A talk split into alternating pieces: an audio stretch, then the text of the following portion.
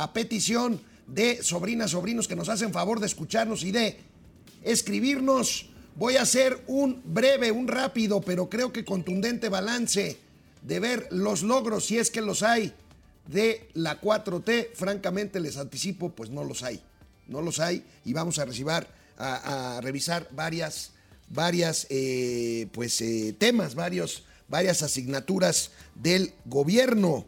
Eh, en el estudio, hoy un gran personaje, un empresario, un activista, un activista ¿Se acuerdan de él? Juan Pablo Castañón fue presidente del Consejo Coordinador Empresarial. Hoy lanza una iniciativa para que la sociedad civil y los chavos sobre todo participen y pues colaboren, colaboren, colaboremos en corregir el rumbo de nuestro querido país. Por supuesto, tendremos gatelazos para iniciar semana.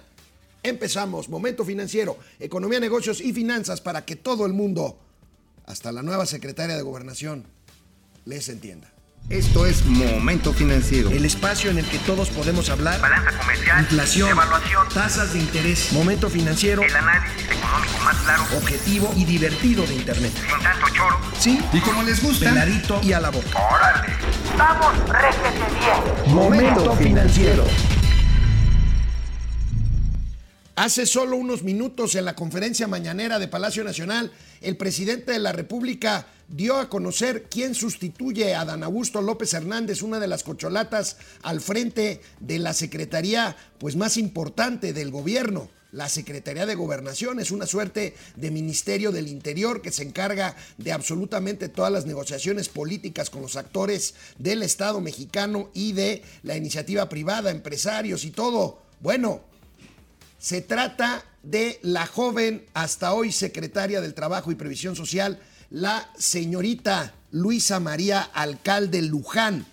Esta persona, esta persona que es hija de, eh, de un abogado laboralista que pues hemos hablado aquí, que ha estado metido en muchos líos últimamente, del señor Arturo Alcalde Justiniani. Su mamá es Berta Durán, fue presidenta del comité, más bien del Consejo Político de Morena Berta Luján. Y bueno, pues una mujer muy joven, una mujer con no mucha experiencia, más bien con fuera de estos años que ha sido secretaria de gobernación, pues con sin experiencia en las grandes ligas de la política. Bueno, esta mujer será la nueva secretaria de gobernación a partir de este momento. Veremos quién se queda en el lugar de Luisa María en la Secretaría del Trabajo y Previsión Social. Y bueno, arranco, arranco ya hoy esta rápida revisión de resultados de este gobierno con una noticia que surgió el viernes. Una noticia que surgió el viernes y que hoy es publicada por los dos periódicos especializados en materia de economía y finanzas. Momento financiero, tengo que empezar esta revisión con temas económicos y financieros. Bueno, pues eh, el viernes la Secretaría de Hacienda celebró y los medios replicaron, pues que la agencia Fitch nos mantiene la calificación para la deuda soberana. Recuerden ustedes que los países salen a financiarse a los mercados internacionales y dependiendo el nivel de riesgo país de no pagar, pues entonces se asigna o se fija una tasa de interés. Esto es lo que significa la calificación de las precisamente empresas calificadoras. Mientras más alta sea la calificación, pues podemos acceder a que eh, pues las tasas de interés que tengamos que pagar por que nos presten dinero, que es lo quienes compran bonos, pues son, nos prestan dinero, bueno, pues sean más bajas. Mientras más baja sea la calificación, pues tendremos que eh, pues pagar más tasa por el dinero que entre vía bonos gubernamentales. Bueno, pues por supuesto, se celebra que esta calificación se mantiene. Ahora, se mantiene en un nivel que no nos hace perder el grado de inversión, pero que está pues en el límite inferior para que eso suceda. Ya el límite inferior, perder el grado de inversión implicaría que pues ya las tasas tendrían que pagarse mucho mayor y hay empresas eh, privadas, fondos de inversión y otros gobiernos cuyas legislaciones les prohibirían comprar bonos mexicanos o comprar bonos de aquellos países que no tengan grado de inversión. Bueno, pues vamos viendo. Este, esta nota confirma Fitch buena salud de finanzas públicas. Ay, la cabeza ahí pues está medio, porque bueno, Habla de que las finanzas públicas están estables, ya hemos comentado nosotros qué significa eso, porque bueno, el déficit está alto, pero finalmente, bueno, están tratando de mantenerlas ahí. Nuestra, nuestra calificación es triple B más con perspectiva negativa. ¿Qué quiere decir con perspectiva estable? ¿Qué quiere decir esto? Que en los próximos 12 a 18 meses no se va a perder un grado más de calificación. Eso significa la perspectiva estable. Y con ello, pues brincaríamos lo que son las elecciones del año que entra. Pero hay que decir, hay que poner los puntos sobre las IES. Por supuesto, se celebra que no se baje la calificación, pero es para estar contento. Veamos de dónde venimos comparándonos con la misma Fitch. Aquí tenemos, bueno, pues venimos de un triple B más, que ya sería el previo a tener una calificación A, doble A o triple A, que ya son las más altas, las que tienen países como Estados Unidos. Y bueno, pues se nos bajó ya a triple B menos, que es la que nos mantienen. Entonces yo les voy a explicar algo. Miren, es como si celebráramos ruidosamente que tenemos una calificación escolar aprobatoria y que pues lleguemos con nuestros papás, lleguemos con nuestros amigos. Miren, no me bajaron la calificación, sigo teniendo seis. O sea, paso. Bueno, primero, pues no está bien eso de celebrar que pasas de panzazo. Ok, mantienes el grado de inversión, perfecto. Nada más que les recuerdo, amigos y amigas, sobrinos, sobrinas, que con ese mismo maestro, Fitch, con la misma materia, con las mismas exámenes, pues nosotros teníamos una calificación hace dos años de 8, 8 y medio, quizás hasta 9, y ahora tenemos 6 y salimos a presumir que nos dejan el 6. Pues sí, nada más no decimos que teníamos 8, 8 y medio o 9 hace dos años, y más aún ya no digamos antes de que iniciara este gobierno. Bueno, pues ahí tenemos esto que hay que decirlo y a partir de aquí pues me arranco con la revisión, como nos pidieron nuestros sobrinos, de eh, materias muy generales. Empezamos por crecimiento económico. Lo primero es lo primero. El pecado original de este gobierno, ya lo saben, y perdónenme, la cancelación del aeropuerto internacional de la Ciudad de México, que se construiría en Texcoco y que a estas alturas ya debiera ser un hub aéreo de nivel internacional. Además, autofinanciable y autosustentable. ¿Qué hay en lugar de eso? Nada. De decir basta a la corrupción y al saqueo. y lo del aeropuerto sí lo vamos a cancelar porque tenemos la opción. Es construir dos pistas en el aeropuerto militar de Santa Lucía. Lo has dicho. ¿Y qué van a hacer con todo lo que ya se está construyendo? Ah, mira. Ahí lo van a dejar. No, no, no, no, no. Se va a utilizar ese espacio. Permíteme, permíteme. Bueno, pues esto es lo que decía el presidente López Obrador unos días antes de tomar posesión como presidente de la República con Ciro Gómez Leiva en Imagen Televisión. Ya se había hecho esta consulta, Patito. Bueno, ese es el pecado original. Ahí empezó la economía a dejar de crecer. Y antes de la pandemia dejó de crecer. Y se vino abajo. Por debajo del 0%. Negativo poquito, pero negativo. Bueno, el presidente de la República, con esto que les estoy diciendo, había prometido que creceríamos 6% durante su campaña y luego antes de tomar posesión. Bueno, llegó la pandemia, dijo que nos había caído como anillo al dedo y fue un pretexto ideal, como podemos recordar en esta pieza, en este video, de que pues el presidente dijo, no, pues ya no vamos a poder crecer eso. ¿Por qué? Por culpa de la pandemia, pero no se preocupen, no nos pegó muy fuerte, así decía el presidente. Como estábamos en espera de la noticia sobre la caída de la economía en México y este, afortunadamente fue menos de lo que este, pronosticaban nuestros adversarios. Les traje una lámina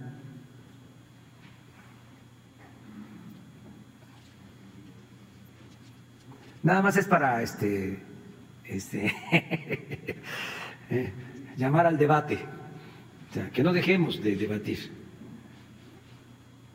Eh, miren en la crisis de Cedillo, el primer trimestre, cómo se cayó. Está bien el, el tema de análisis, de discusión. Allá, es Cedillo. Acá es Calderón.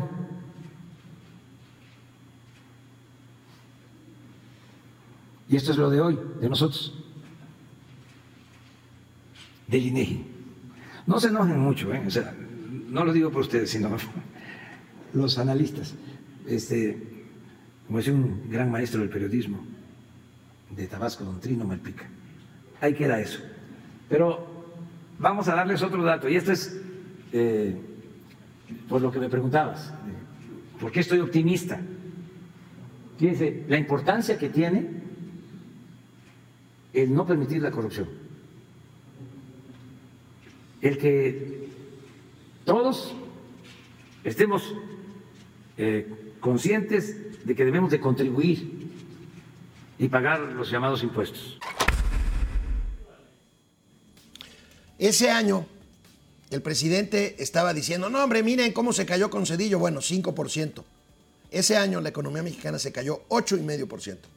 Y ahorita vamos a ver, no nos hemos recuperado de eso. Pero bueno, el presidente habla de impuestos ahí en este video que les pasé. Bueno, ya hemos visto con ustedes cómo se está reduciendo la capacidad recaudatoria del gobierno federal y por lo tanto nos encontramos al acecho de una crisis fiscal una crisis fiscal con reducción de ingresos, con compromisos de gasto muy importante, que tienen que hacer que el gobierno, para aparentar que está administrando bien las finanzas públicas, pues deje de gastar y suspenda otros programas para mantener un déficit que hace no mucho era del 1% y ahora ya roza el 4%. Ahora, la verdad es otra, como parece reconocer, este video es reciente, el propio presidente de la República al paso del tiempo. Por supuesto, por supuesto, él no tiene la culpa de absolutamente nada.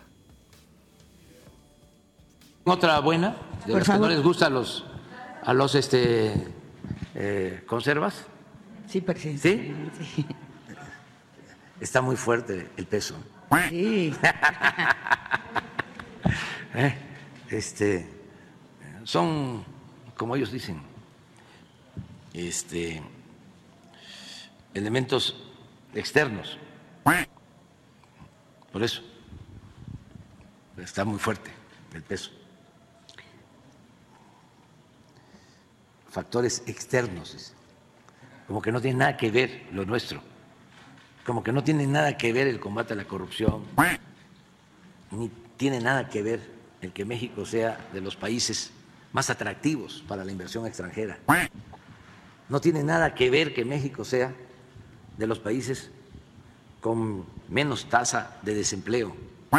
No tiene nada que ver con el que México tenga tasas de crecimiento de más del 3%.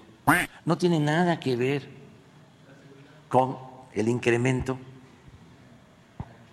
al salario mínimo, al salario en general. No tiene nada que ver con el que haya gobernabilidad, estabilidad, paz social aunque digan lo contrario. ¿Cómo se han esmerado, no? Y eso es lo de Ciro y de Jorge Ramos. Y boletines incluso, este, hasta de la Embajada de Estados Unidos, pero no la Embajada, del Departamento de Estado. No visiten México, no vayan a México. Este, hay muchísima inseguridad, hay muchísima violencia. Pues no, Pues sí. Ahorita vamos a ver las cifras de muertos y de gobernabilidad. Pero sigamos con la economía. México ha sido uno de los países que más se ha tardado en salir de aquel bache de 8,5% de la pandemia. Y quizá porque el desastre empezó antes del COVID, como lo hemos visto ya, y por las políticas del presidente, las play, los pleitos con Estados Unidos, las disque expropiaciones reales o no, las ventas o compras de activos, lo de Banamex, en fin. Bueno, las señales, las señales de este gobierno. Y aquí vemos, y aquí vemos este asunto de eh, lo que les estoy diciendo. Vamos a ver este tuit y esta gráfica de eh, mi amigo Carlos Ramírez. Fíjense, de 50 países 80, que, representan el 80% del PIB mundial, las nuevas estimaciones del PIB indican dos momentos. Eh, en México, 2018-2023 está, estábamos en el lugar 45 y en la pandemia en el lugar 42. Vamos viendo la gráfica. Aquí tenemos. México lo van a ver ahí con rojo hasta abajo, que es lo que ha avanzado entre 2018 y 2023. es de los países con peor desempeño económico y todos tuvieron pandemia, ¿eh? Todos tuvieron pandemia. Solo arriba de Ecuador, de Turquía, de Angola y de Argentina, que es un desastre. Hasta Irak está arriba de nosotros. Ya no digamos los países que luego ya ve que el presidente dijo, no, estamos creciendo más que Alemania que, y que España. Aquí está el acumulado 2018-2023. Gracias a Carlos Ramírez. Ahora, otros datos económicos relevantes. Otros datos económicos relevantes. Vamos a ver eh, estos eh, eh, tweets que también pues analizamos con nuestros colegas. Aquí lo tenemos con indicadores también de Carlos Ramírez. Fíjense, producción industrial. Mes con mes, en, el, en mayo, en abril, mes con mes, apenas cuatro décimas de punto porcentual arriba. Anual 1.6 porque venimos en el rebote. Fíjense, acumulado desde el inicio del sexenio, la producción industrial ha caído 1.4%. Y acumulado desde el inicio de la pandemia, 0.3%. ¿Qué quiere decir? Que bueno, hay un rebote y son las cifras que presumen muchos, sobre todo en los últimos 4, 5, 6 meses. Pero hay que ver el tema acumulado. Vamos viendo la que sigue, por favor. Aquí está esta pues este bache de la pandemia y luego pues esta palomita que decían por ahí que ahora el presidente presume mucho, pero que tiene todavía a la producción industrial de México por debajo de los niveles que tenía antes de la pandemia y antes de, eh, ello, o sea, al, al, inicio del sexenio. Vamos viendo otro, otro indicador que, que es eh, la producción industrial, esta ya la vimos, la siguiente por favor, aquí está. Los gastos. Prometer no empobrece, pero sí gana votos, dice con toda razón Carlos Ramírez. Programa de 51 mil millones de pesos en 2018 costará 350 mil millones de pesos en 2023. Y en 2024, que es año electoral, subirá 20%. Échenle, o sea, serán 70 mil millones más. Este, sí, 70 mil millones más y llegará casi a 500 mil millones de pesos. Hacia el fin del sexenio, 450 mil millones pesos, lo que les decía. ¿Cuánto recaudó el gobierno mexicano? 400 mil millones de pesos. ¿Quién pagará esto? Crisis fiscal en puerta. ¿Tenemos otra o ya acabamos? Ahí está. Fíjense cómo ha crecido, insisto, prometer no empobrece. Y esto es una locura de 51 mil millones de pesos a 339 mil millones de pesos proyectados para el 2023 solo en pensión de adultos mayores. Y aquí, y aquí reciben, este costo del voto, y aquí reciben todos, ¿eh? hasta los que no necesitan. O sea, un viejito de 75 años que tiene su lana, que tiene sus rentas, que tiene todo, también recibe esto. Bueno, es una verdadera locura. En todo caso, la economía mexicana está apenas 0.8% arriba del nivel prepandemia y 1% por arriba del inicio del sexenio. O sea, suponiendo que la economía crezca 2, 3% este año y 1,5, 2% el año que entra, el promedio sexenal de crecimiento económico para todo el sexenio será de menos del 1% y será el peor comportamiento económico desde Miguel de la Madrid. O sea, estamos hablando desde el sexenio que empezó en 1982 y terminó en 1988. Primero los pobres, bueno, aquí vimos ya el tema de los gastos de adultos mayores. Todos los programas sociales 900 mil millones de pesos al año que no se distribuyen correctamente y es la razón por la cual, a pesar de que este gobierno dijo primero a los pobres, pobres, hay 4 millones y medio más de pobres en este gobierno a pesar de esta cantidad de dinero. esto es lo económico. La salud como en Dinamarca. La salud como en Dinamarca uno de los grandes fracasos. Uno es el económico, el segundo es el sanitario, el de salud. Olvídense, bueno, no, no se olviden, porque son 700 mil muertos. Pero independientemente del tema de la pandemia, es uno de los grandes fracasos. Una y otra vez esta propuesta presidencial que ahora sí, y este año, y el año que entra, y denme seis meses más, y rateros, los farmacéuticos, y los machuchones, pero Ahora sí, vamos a hacer como Dinamarca. Una y otra y otra vez. Vamos a ver. Primero de diciembre de este año va a estar funcionando el sistema de salud pública con normalidad, con servicio de calidad, atención médica, medicamentos gratuitos. Va a estar funcionando, y ese es el propósito, como los servicios de salud que hay en otras partes del mundo, como en Dinamarca, así aspiramos, como en Canadá, como en el Reino Unido,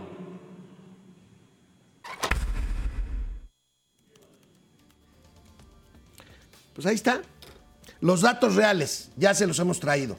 Mauricio, que habla de un déficit de distribución de medicamentos de hasta el 60% para este año. Mauricio se los ha dicho. Hemos visto imágenes de hospitales cayéndose literalmente en pedazos. Hemos visto muchísimas cosas. Fugas, falta de medicamentos, falta de ropa apropiada.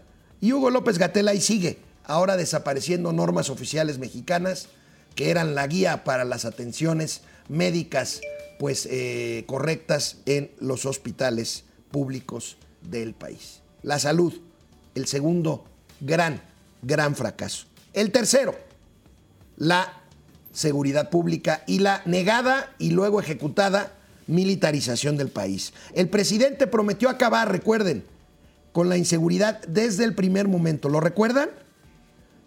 Miren lo que le dijo a Ciro Gómez Leiva hace cinco años. ¿Qué vas a hacer? Este- Tú llegas, eh, ¿qué vas a hacer el 2 de diciembre del 2018 si ganas con la gente que se roba los ductos de Pemex? Eh, Primero, Y que embosca al el ejército presidente, mexicano. el presidente ¿Qué de México y los funcionarios de Pemex ya tampoco van a robar. Entonces No. voy a tener ver, autoridad. Mi, mi pregunta, Andrés, ¿qué vas a hacer con las personas No. que se roban los ductos? ¿Sabes cuántos se roban los eh, Lo que se roben, lo Este, que se roben es ah, un sí, delito. no, no, los que Lo roban se- más- Ya sabemos, son los de cuello blanco. ¿Qué vas a hacer con qué vas a hacer con Se va a castigar. roban? Se Nadie va a robar. ¿Y quién va a salir a detenerlos? Sí. ¿La policía municipal? Mira, va a haber. ¿quién va a salir? No, no, no, no, ¿Quién? no, no, no. Vas a, Necesitas va- gente que vaya y se enfrente con ellos, va- Andrés. no, Sí, sí. no, la autoridad. Sí, pues si Pero llegas no- a decirles que es la pobreza y la injusticia, a ustedes también los van a recibir a balazos. No, no, vamos Sí. a convocar, Ciro, a los mexicanos a un acuerdo por la honestidad. Esto va a cambiar. Si el presidente es honesto, los gobernadores van a ser honestos, los presidentes municipales Y eso va a todo el desaparecer pueblo. a, los, a la gente que se roba la todo el pueblo, gasolina. porque no van a tener necesidad el de 2 robar. de diciembre del 2018. Ah, ah, pero claro que sí, desde el inicio. Bueno, pues aquí hablamos del huachicol. Hace unos días apenas. ¿Recuerdan el porcentaje? Era 60%, ¿verdad, Sub? 60% del mercado de gasolinas es huachicol. Hoy una nota, el crecimiento era 30%, perdónenme, discúlpenme, era 30%. Hoy el de gas surgió. Bueno, y esto nada más de robo de combustibles. 600, no, 60 mil muertos ya tenemos con hechos de homicidios dolosos. Y las bolas que siempre se hizo el presidente con el tema de sacar o no al ejército en las calles, que fue una promesa que siempre hizo, que criticó desde Calderón que los militares se hicieran cargo de la seguridad pública, que después se hizo bolas y finalmente acabó por militarizar el país, no solo en labores de seguridad pública, labores civiles, labores ingenieriles, construcción del tren Maya, construcción del aeropuerto de Santa Fantasía, temas administrativos, administración de aeropuertos, venta de medicinas, distribución. Bueno, nada más le faltaba al ejército venir a hacer momento financiero. Aquí las bolas que siempre se hizo el presidente con el tema de sacar al ejército de los cuarteles. La gendarmería que pertenece en- al ejército Pero en francés. Francia depende del Ministerio del Interior, no de la Defensa. Sí, pero, pero su, su, su, su capacidad operativa Ah, sí, es otra está cosa. militarizada. Sí. En España, la Guardia Civil, Tiene un no depende de nadie más que de la Guardia Civil. sí, pero tiene una formación militar. También, eso es cierto. Sí. Sí. los dos casos. Pero, en fin, a lo que me refiero es, después de escucharlo durante años decir que el ejército tenía que volver a sus cuarteles, en lo que yo creo que puede haber un acuerdo general, ¿qué información tuvo usted como presidente electo? ¿O qué registró? ¿O qué supo para tomar esta decisión de crear eh, un cuerpo militar? Porque aunque se llame civil, va a ser militar, que dependa de un mando militar, que a su vez dependa del secretario de la Defensa Nacional y que a su vez va a depender de usted como comandante supremo de las Fuerzas Armadas. Dos cosas. ¿qué Ahorita te supo? contesto ¿Qué eso. ¿Qué, supo? ¿Qué supe? ¿Qué conoció? ¿Qué le dijeron? ¿Qué encontró que le llevó a tomar esa decisión que contradice lo que usted había sostenido siempre? Mire, mm, este Joaquín, dos cosas. Este, sin que te acepte, o como dicen los abogados, aceptando sin conceder. ¿no? De que me contradigo. Bueno, O sea, perdón, pero- que tomó una decisión diferente a lo que había Ah, bueno, sí, sí, a lo que yo pensaba. Sí, Eso. a lo que yo pensaba. Que, que tampoco lo he reiterado tanto. Sí. O sea, o sea, Sí, sí, no, no, no. He reiterado mucho, Que mucho, mucho, no. No, no, no, no, no, no, no, no. Y te, te invito a que lo pruebes. O sea, nunca he dicho eso. Nunca he dicho que Nunca he dicho eso. cuarteles. Me lo vas a encontrar un, a lo mejor en un. No, no lo vas a encontrar. Nunca lo he dicho. No, Bueno, no, no, no, por eso me lo puedes probar. O sea, puede ser que lo haya dicho en alguna ocasión, una o dos veces, pero he sido muy cuidadoso. en los discursos públicos. No, tampoco, tampoco. O sea, no. ¿Qué es lo que me lleva a tomar esta decisión? Sí. Primero, ya lo expliqué, es muy grave la situación. Eso sí, de bueno. inseguridad y de violencia. Segundo, es un desastre lo de las policías, un verdadero desastre. Tercero, sí, este, le tengo Las bolas de un populista que miente consuetudinariamente. Ahí está, resultado. Un país militarizado. Los, eje- los, los, los, eh, militares no se fueron a sus cuarteles. Se creó una Guardia Nacional, que no es otra cosa que el ejército con un uniforme distinto. 160 mil muertos, el sexenio más violento del que se tenga memoria. Cualquiera, desde que se mide esto. Y hoy, hoy el Universal publica que el crimen organizado controla el u ocupa el 81% del territorio nacional, que implica una población de 100, 105 millones de personas.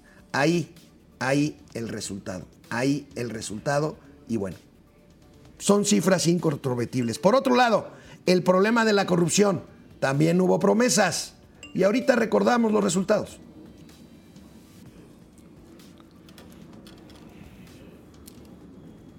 A partir de ahí empiezo a convocar al pueblo de México a que llevemos a cabo entre todos un plan para lograr el renacimiento de nuestro país a partir de la honestidad. Y voy a dar el ejemplo. Lo vamos a el ver. presidente Todo eso lo vamos a no va a permitir la corrupción. Voy a acabar con la corrupción. Vamos a erradicar la corrupción. Y al paso de los años, con esta promesa, vimos los videos con los hermanos del presidente recibiendo sobres amarillos con dinero en efectivo y vimos que la corrupción siguió y sigue ahí. Muchas denuncias de corrupción con licitaciones públicas, con compras por adjudicación directa y, otra vez comparado con Peña, Segalmex, una estafa mayor a la de llamada estafa maestra en el sexenio anterior, 15 mil millones de pesos, el doble de los 7 mil millones de la estafa maestra con Enrique Peña Nieto. Y bueno, ya para terminar, las clases medias, las odiadas clases medias.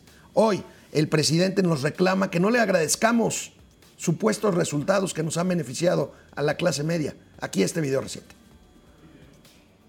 En la clase media, bueno, ¿qué no pagan menos de luz? ¿Qué no pagan menos por la gasolina? ¿Qué no hay más posibilidades de trabajo para profesionistas?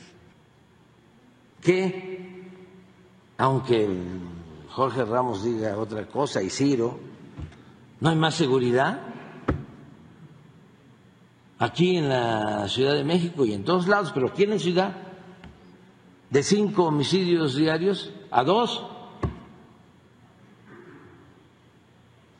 de 80 a 100 carros robados a 10, una disminución nacional en secuestros del 70%. Y desde luego que falta mucho, falta muchísimo. Pero todo eso es para celebrarlo. La estabilidad política, donde hay conflicto social, este, así incontrolable, no. Y a los de menos ingresos, pues les ha ido mejor y les va a seguir yendo mejor. Pues, miren, yo no sé ustedes, yo no pago menos luz. Y la luz está altamente subsidiada y el subsidio se paga con estos impuestos. Gasolina de 10 pesos, nunca, nunca. ¿Baja el precio del petróleo, baja la gasolina? No, por el tema del IEPS. Seguridad, el presidente habla de que es un país en paz, por Dios, imagínense ustedes. Y bueno, Podríamos seguirnos en una larga lista que tiene que ver con desaparición de organismos, de programas, de acciones, destrucción de la Comisión de Derechos Humanos, del CIDE, de fideicomisos, de estancias infantiles, de programas de apoyo para la mujer, intentos por socavar la autonomía y el funcionamiento de la Suprema Corte de Justicia de la Nación, del INE, el Instituto Nacional Electoral, de la COFESE de Competencia Económica, del Instituto Federal de, de Telecomunicaciones, en fin. En resumen, y espero con esto cumplir tu petición, sobrina. No hay nada que presumir en materia económica, social, seguridad, salud y educación. El tema de las transferencias sociales ya vimos, no ha servido para bajar la pobreza. El tema del aumento de salarios se los comió la inflación. Y bueno, probablemente al, al paso de la historia veremos qué tanto este aumento de salarios influyó en la propia inflación que es atribuida en lo general a otros factores externos. Servidos, sobrinas, sobrinos, vamos con sus comentarios y regreso con una entrevista que grabamos el viernes pasado, Mauricio y yo, con el expresidente del Consejo Coordinador Empresarial, Gustavo Dios. Bueno, pues muchísimas gracias por andar por ahí. Este, aquí estoy buscando sus comentarios. Gracias por estar siempre ahí y por escribirnos. Araceli Sosa, Carlos Soto desde Tijuana, Oscar Márquez, buen inicio de semana, gracias igualmente. John Gons, saludos, ya listo para ver qué sorpresas nos tienes. Aquí estamos. Araceli Soria, Winnie Cooper y Kevin Arlon, ¿se acuerdan de esa serie maravillosa, Los Años Maravillosos? Justamente Luis Alberto Castro, gracias. Araceli Soria, logros, ¿cuáles? Pues ya vimos que no hay. Pupi Noriega, gracias. Oscar Márquez, Araceli Soria, Genaro Eri, comienza el Circo Ataide con el elefante de la ilegalidad. Marielos Aguinaga, gracias. Hace mucho que no saludaba a Marielos Aguinaga desde Guadalajara. Vicente García, Genaro Eric, gracias a todos y a todas. Carlos Soto Ocio, 650 pesos ya, bravo. Gracias, Carlos. feliz, feliz, feliz. Y después hace otra desde Tijuana y nos felicita por nuestra independencia en YouTube, 250 pesos. Gracias otra vez, Carlos son aportaciones. A fin de mes yo les informo. Vamos con esta muy interesante entrevista que hicimos Mauricio y yo. No se la pierdan, el expresidente del Consejo Coordinador Empresarial. Tengo el gusto enorme y el privilegio de recibir en el estudio de Momento Financiero a un, a un gran promotor de cuestiones buenas para México, un empresario que se interesa no nada más por sus negocios, sino por la vida pública en México. Yo lo conocí, estábamos platicando hace 23, 24 años, él era líder del, de la Coparmex, después fue presidente del Consejo Coordinador Empresarial. Saludo con mucho gusto a Juan Pablo Castañón. Juan Pablo, ¿cómo estás? Bienvenido. Mm, un gusto. Gracias por invitarme. Encantado de la vida. Pablo, qué gusto que estés aquí con nosotros. que también, pues, echó a andar la Escuela de Ciudadanos. Sí, así Escuela es. de Ciudadanos. Platícanos en qué andas, esas, esta- siempre eres inquieto, siempre tienes iniciativa. ¿Qué Claro. estás haciendo, Juan Pablo? Claro, con mucho gusto. Bueno, pues es que eh, independientemente de haber, de ser empresario y de ser, eh, haber sido dirigente empresarial, primeramente soy persona y soy ciudadano. y, y- y en México necesitamos participar más los ciudadanos y necesitamos estar en pleno conocimiento de las circunstancias en las que estamos, de los retos que podemos tener y cómo llegar a los mismos retos o cómo solucionar los problemas que estamos. Entonces, con un grupo de 32 personas hicimos un proyecto que le hemos denominado México 2030 Escuela de Ciudadanos, que es darle información a la gente, darle un diagnóstico a la gente, a los demás ciudadanos, de cómo estamos en materia de pobreza, qué podemos hacer para resolver los problemas de pobreza y pobreza extrema que tenemos en el país, cómo estamos en, materia de inclusión de las personas, de inclusión de género, de equidad de género, en, en seguridad, en educación, en salud, y que es una plataforma que permite al ciudadano subirse, inscribirse de una manera muy sencilla, sin costo. A ver, ¿cuál es, de, cuál, ¿dónde se puede uno anotar? Es www.escueladeciudadanos.org. Punto .org. ORG. Y ahí en, en el lado superior derecho, ahí y suscríbete y, y- y listo. Y nada más te pide tu nombre, te pide tu, tu- tu- tu área donde vives y pues solamente, prácticamente solamente eso. ¿Por qué? Porque nos, nos interesa saber si son hombres, si son mujeres, si dónde viven, de qué ciudad o qué región se están interesando más por estar informados. Y bueno, empezar a tratar ellos a los expertos que les llamamos tutores de Escuela de Ciudadanos, en donde Macario Esquetino, Mario- María Elena Morera, eh, eh, Saskia Niño de Rivera, cada uno de nuestros... Está eh, Max Kaiser, ¿no? Max Kaiser, Luis Carlos Ugalde. De hecho, eh, esta iniciativa viene de que nos reunimos cuando yo terminé mi periodo de presidente del CCE. Nos reunimos Max y yo y dijimos, bueno, ¿y ahora qué hacemos? Tú ya saliste del IMCO, yo ya salí de las dirigencias empresariales. Pues como ciudadanos, ¿qué vamos a hacer? Pues vamos a hacer este proyecto de nación, vamos a trabajar junto con los expertos. Nosotros no somos buenos para algo en específico, sí somos para algo solamente en nuestra área de acción, pero no somos buenos para todos, qui- quise decir. Y entonces vamos convocando y vamos, bueno, vamos viendo hacia dónde debemos ir. Y no hay nada más claro que los objetivos que nos comprometimos los países ante la ONU, que les llamamos los ODS, 17 Objetivos de Desarrollo Sostenible. O sea, no se está inventando nada, sino es caminar junto al mundo. Caminar junto al mundo para abatir la pobreza, caminar junto al mundo para que más personas tengan acceso a la salud, caminar junto al mundo para que haya educación de calidad, sobre todo para los de menos oportunidades, para que puedan tener oportunidades en un futuro sus hijos, caminar junto al mundo para generar empleos dignos, caminar junto al mundo para trabajar la seguridad, para que la gente, los ciudadanos puedan salir a trabajar o a sus escuelas o al mercado y regresar con bien a sus casas. Regresar vivo, que eso lamentablemente hoy ya no pasa. Exactamente. Hoy no pasa en nuestro país. Retos importantísimos en materia de seguridad.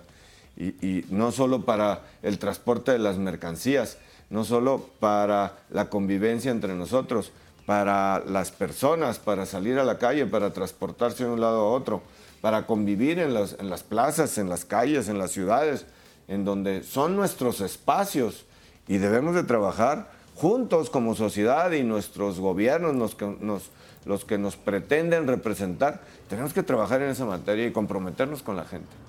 Oye, eh, Juan Pablo, hablando de, hablando de compromisos, ¿no? No, no te quiero, por supuesto, comprometer, pero eh, al paso del tiempo, ¿cómo estás Pues, o sea, viendo? hablando de compromisos, si no lo quieres comprometer, Este- que se comprometa. Eh, No, no, no, pero ahorita vas a ver por qué. Eh, tienes ya varios años fuera de lo que se llaman organismos intermedios, ¿no? Sí. este, los organismos de representación empresarial. Te felicito que estés haciendo estos esfuerzos de acercarte directamente a la gente, pero al paso de los años, ¿qué está pasando de la relación de los empresarios organizados con el gobierno federal en un momento en el que, por ejemplo, todo el mundo hablamos de aprovechar oportunidades como la relocalización de personas, como el nearshoring, y esto no está sucediendo, por lo menos lo veo yo, en la medida en que pudiéramos esto usarlo como un detonador exponencial del desarrollo mexicano. ¿Tú cómo estás viendo ahorita esta parte de la interacción de estos organismos, de los propios empresarios, con las autoridades, con la sociedad civil, para aprovechar estas grandes oportunidades que definitivamente ahorita no las estamos tomando? Pues mira, yo desde mi punto de vista hay la buena voluntad, pero no hay el conocimiento. Y, y, si no tenemos funcionarios con los que podamos interactuar para generar las políticas públicas que, que generen condiciones para eh, fomentar eh, la preparación, la certificación de pequeñas y medianas empresas que se puedan incorporar a las cadenas de valor de las empresas internacionales interesadas en invertir en México, entonces solamente vamos a estar generando el empleo directo de una inversión que venga extranjera y no vamos a permear a la sociedad lo que además se pueden hacer de cadenas de valor. Y si se perdió el talento de la Secretaría de Economía para estos temas en materia de política pública, es muy difícil tener un, interactuar en este sentido. Pues mira, yo te agradezco tu claridad, porque vaya, quise ser políticamente correcto y el que te comprometes eres tú y te lo agradezco mucho y te lo agradecemos mucho, Pues porque en este programa somos unos grandes críticos de la pérdida de capacidad técnica ver, y profesional de los cuadros del gobierno en materia económica. ¿La Secretaría de Economía entonces anda en Babieca o Babilonia o anda dispersa? Pues no, no, no lo dudo que, que todavía tengamos a algunos buenos funcionarios ahí, pero el 95% de las personas que hicieron una carrera, que se prepararon y que nos ayudaron en materia de política pública, en negociaciones de tratados de libre comercio, en aterrizar las oportunidades ahora del nearshoring, de la revolución industrial 4.0, pues son jóvenes y, y personas que salieron al inicio de esta administración, que ni les pagaron ni reconocieron su talento y pues lealtad sí, sí es importante en la función 99%. pública, pero el talento es importantísimo. No, pues es que si no, puede ser, es un tonto útil, ¿no? Digo, aquí le decimos pendejos, pero no quiero comprometerte. Yo sí Hablando de, bueno. el que lo dijiste Sí, yo fui- El que lo dijiste fuiste tú. Yo sí.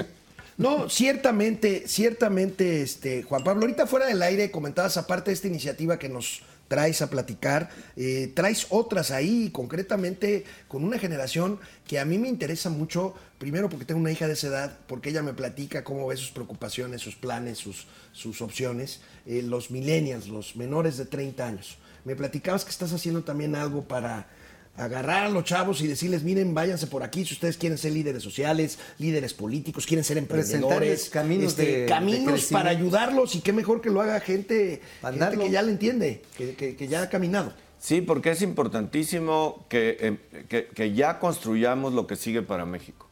Y, eh, en mi experiencia, en el tiempo que yo tengo trabajando tanto en lo público como en lo privado, la mejor combinación que puede funcionar en una empresa o, en las organizaciones empresariales que he pertenecido y liderado es la combinación de las edades. Y entonces, hombres de nuestra edad, trabajando con, con personas de 15, de 20 o 25 años más jóvenes que tienen todo el empuje, nosotros hemos pasado por experiencias que podemos compartir y dirigirnos eh, comúnmente en grupo con una visión compartida hacia el México que podemos construir. Y le hemos denominado a este, digamos, programa de liderazgo Mi país me inspira. Porque mi país me inspira para estar hoy aquí. Mi país me inspira para construir lo que sigue para México. Mi país me inspira para verte a los ojos y, ver cómo podemos construir juntos. Mi país me inspira para hacer todo lo posible porque más personas no tengan hambre en México. Mi país me inspira para que los jóvenes, los niños puedan tener una mejor educación y puedan tener las habilidades y las competencias laborales que les permita tener un trabajo de acuerdo a la modernidad y las exigencias que en los próximos 20 o 25 años se van a requerir en México. Mi país me inspira para seguir trabajando en lo público, en lo nuestro como ciudadanos y seguir haciendo lo que nos corresponde hacer en la chamba de todos los días. Oye, para mí ser un empresario congruente, generar más empleos, seguir invirtiendo, para ustedes ser profesionales en la comunicación y transmitir lo que nos inspira a nuestro país, lo que nos inspira a estar aquí, nos- lo que nos inspira a tener fuerza. Juan Pablo, este, creo que necesitamos hacer un corte. Quiero regresar porque el proyecto de país, pues también requiere entrarle a la grilla. Digo, eh, a ti tú no, tú no, ahora sí no te orillas a la orilla. Pero ahorita quiero que nos platiques qué van a hacer en la perspectiva de las elecciones 2024. ¿Nos pelan o no nos pelan los partidos? Vamos a un corte. Leemos sus comentarios. Regresamos con Juan Pablo Castañón, empresario, líder social. Bueno, pues le agradezco muchísimo a Juan Pablo Castañón. Muy interesantes sus iniciativas. Mañana les tendré la segunda parte de esta entrevista amplia que le hicimos Mauricio y yo al expresidente del Consejo Comunidad Empresarial, a que le ofrezco también una disculpa. Me equivoqué al citar su nombre antes del corte anterior. No, Juan Pablo Castañón, presidente, expresidente de la Coparmex y del Consejo Coordinador Empresarial. Bueno, pues les tengo otra última hora. Después del ridículo del fin de semana en la Copa de la CONCACAF, la selección mexicana se ha quedado sin técnico y sin director. Corrieron a Diego Coca y a Rodrigo eh, Ares de Parga, los, el directivo principal y el entrenador han sido cesados. Bueno, pues no es un programa de eh, deportes, pero bueno, sé que les interesa mucho el tema de la selección. David Alejandro García y García 65 pesos. Gracias, David Alejandro.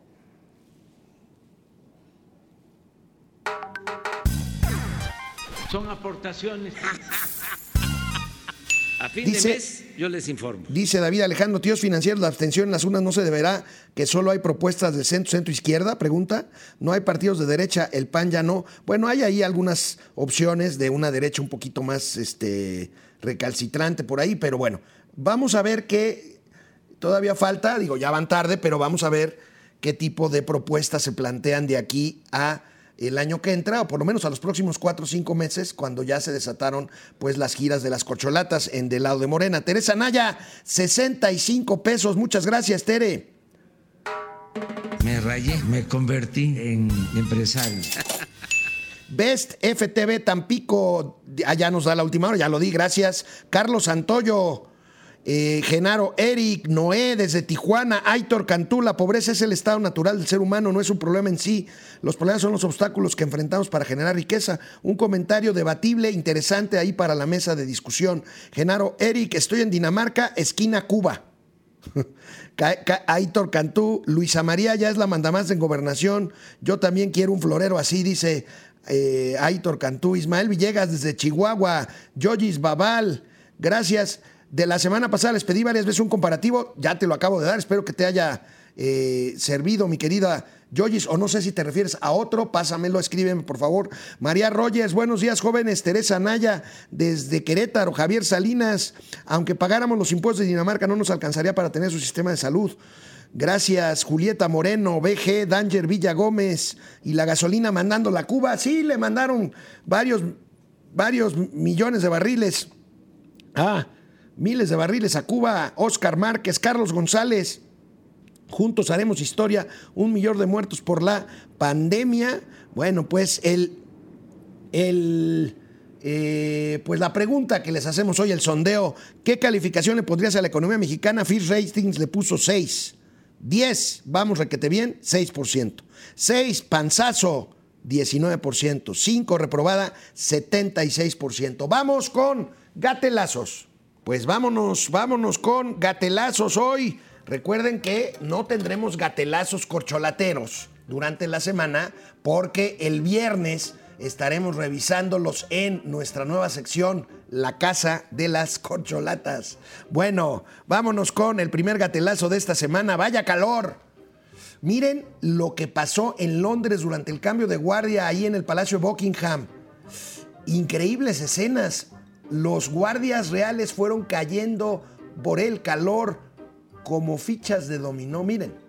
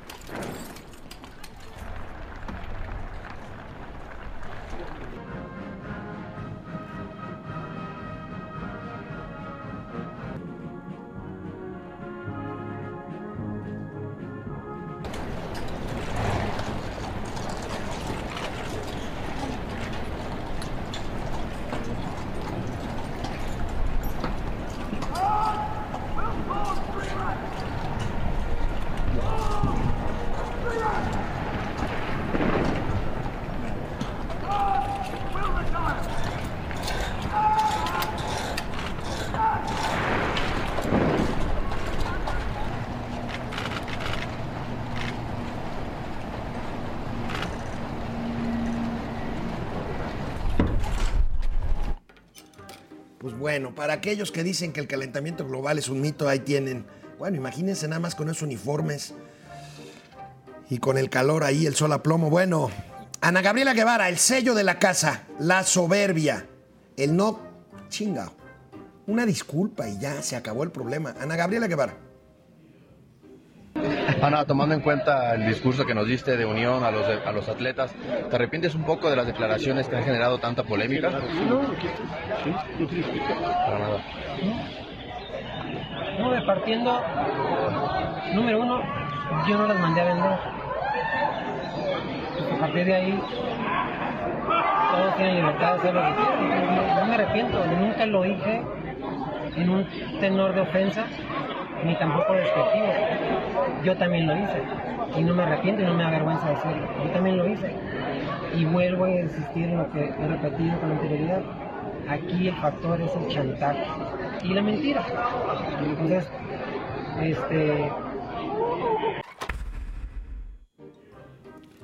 Pues ahí tienen esa soberbia que caracteriza a todos estos pues, funcionarios del gobierno de la 4T. Bueno, es lunes. ¿Qué horas son ya? Ya estamos, estamos sobre el tiempo ya. Entonces, muy bien.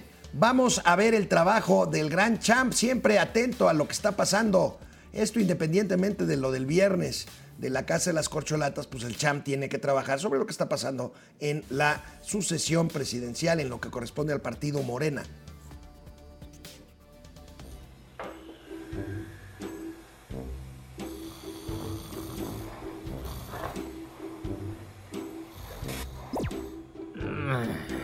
Señor, ¿qué hace aquí? Váyase a dormir a su cuarto. Casi no pude dormir este, de preocupación. ¿Y ahora qué es lo que le preocupa? ¿Quién va a sustituir a Marcelo Ebrard? No se preocupe por eso, ni que estuviera tan difícil. ¿Y quién va a sustituir a Claudia Sheinbaum? No, hombre, si Claudia es más fácil de sustituir.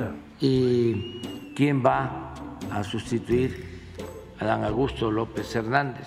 Pero si él es el más fácil de todos. Es que ni juntando a los tres sale uno. Yo no sé cómo. Bueno, ya. Bueno, ya. Pero en serio, no se preocupe. Mejor ocúpese. Todavía queda un año y cachito y a lo mejor puede entregar un resultado. Todavía hay tiempo. Sí, todavía hay tiempo. Aunque hoy ya no. Así que a dormir porque mañana hay que levantarse muy temprano a hacer como que trabaja. Veamos una caricatura. Bueno, pero nada más un ratito para que se me distraiga, ¿eh? Vaya, me aburrí, voy al cine. ¿No vas a trabajar? Ya dejé un reemplazo. ¿Está pensando lo mismo que yo? Eso puede funcionar. No me lo va a creer, pero es la primera vez que estoy de acuerdo con usted. Tú te vas a hacer cargo de esto. Cuente conmigo. Mañana mismo le compramos un reemplazo a Marcelo. Sas, sas, sas. Y ya que andamos en esas, también le compramos un reemplazo a Claudia. Y uno a Adán. Ah, y uno para Ricardo. ¿Quién es él? ¿Su amigo? ¿Ricardo Monreal? Ah, sí. Ah, y también uno para Manuel. ¿Quién? Manuel Velasco. No sé quién sea. ¿Cómo no? La rémora del Partido Verde. Ah, sí. Y también habrá que comprarle uno a Noroña. ¿Y quién es ese señor? Fernández Noroña. El que huele a gas. Ese mero. No lo conozco, nunca lo he visto. Pues también le voy a comprar un reemplazo a él, ¿eh?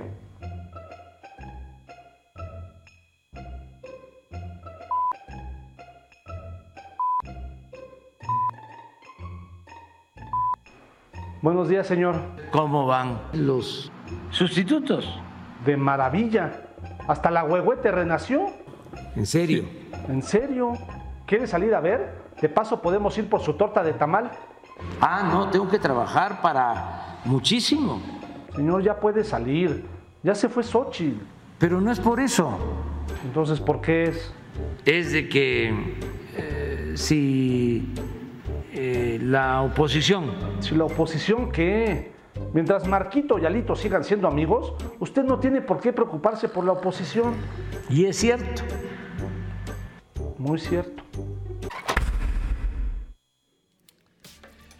Pues bueno, ahí tienen al gran champ. Mañana la segunda parte de esta interesantísima entrevista con Juan Pablo Castañón. Y bueno, pues mañana les tendré otros temas, como siempre, de lunes a viernes, momento financiero, economía, negocios y finanzas, para que todo el mundo les entendamos. Re- recuerden las break- breaking news de hoy, las últimas horas, la última hora justo cuando pues transmitíamos momento financiero. Primero el nombramiento de Luisa María Alcalde como nueva secretaria de Gobernación y el despido de Diego Coca como director técnico de la selección mexicana de fútbol. Nos vemos mañana. Cuídense, descansen, bueno, hagan lo que quieran.